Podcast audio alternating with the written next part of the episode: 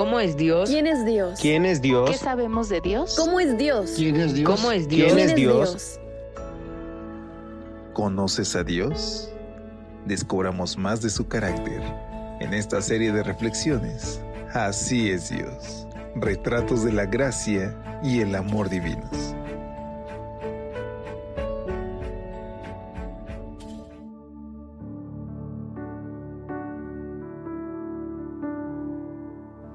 Hola, ¿qué tal? Muy feliz sábado. Qué gusto saludarte en esta mañana.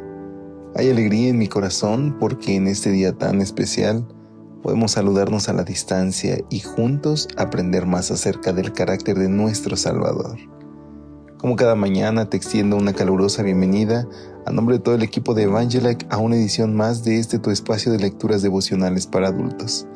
Y al saludarte, también quiero invitarte a que escuchemos juntos nuestra cita inspiracional de esta mañana, que nos las envía nuestro amigo Edwin García desde Montemorelos, Nuevo León, México, y que escribe Elena de White en El Deseo de todas las gentes, página 224.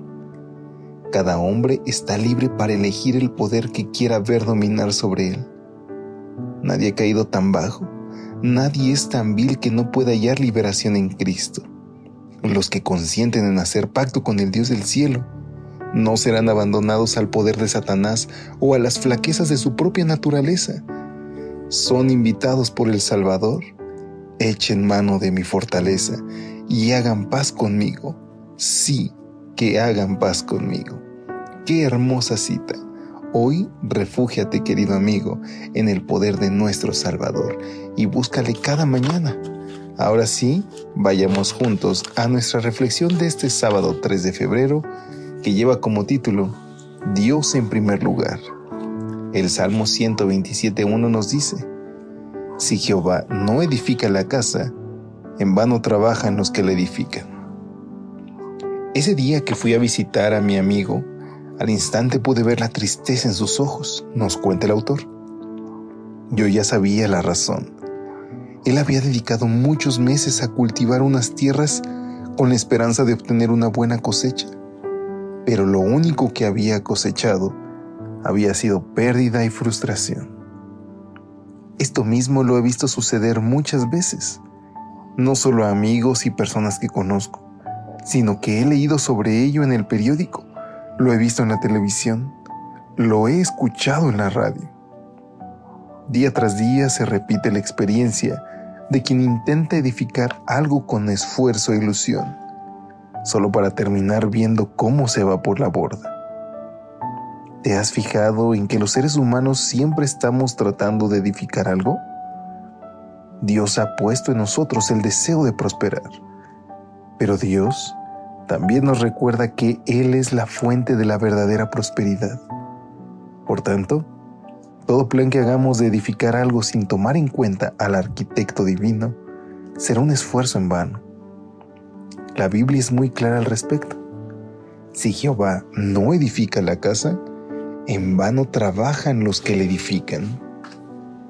Debemos tomar en cuenta seriamente el Salmo 127, pues ninguno de nosotros está libre de caer en el error de intentar edificar sin poner a Dios en primer lugar aunque tratemos de hacer lo mejor que podamos, aunque pongamos todo nuestro empeño en lo que hacemos, y aunque no necesariamente estemos edificando de manera inmoral o incorrecta, si intentamos edificar sin Dios, aunque sea por descuido, nada de lo que hagamos permanecerá.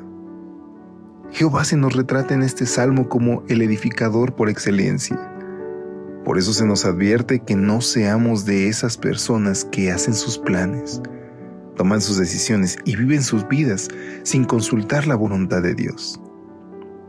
Trabajan de sol a sol, se levantan de madrugada, vuelven tarde a descansar y comen un pan ganado con sudor, pero olvidan lo más importante. Separados de Dios, nada podemos hacer. Queridos amigos, necesitamos poner a Dios como el fundamento de todos nuestros planes, decisiones y esfuerzos. La buena vida es la que se vive en sociedad con Dios, así como el que cultiva la tierra necesita que Dios envíe la lluvia, haga brillar el sol y dé el crecimiento a la semilla. Así también nosotros necesitamos las manos expertas del divino edificador para que le dé forma a nuestra vida y edifique nuestra casa. Así que hoy no salgas a la calle sin antes encomendarte a Dios. Cuéntale cada plan que tengas. Cuéntale tus sueños y preocupaciones y ponlo en primer lugar. Solamente así cualquier plan tendrá éxito. Oremos. Gracias Dios, porque nos enseñas que cuando te ponemos en primer lugar, todo lo demás viene por añadidura. Hoy queremos experimentarlo, Señor. Rogamos tus promesas en nuestras vidas. En el nombre de Cristo Jesús lo pedimos. Amén. Dios te bendiga. Hasta pronto.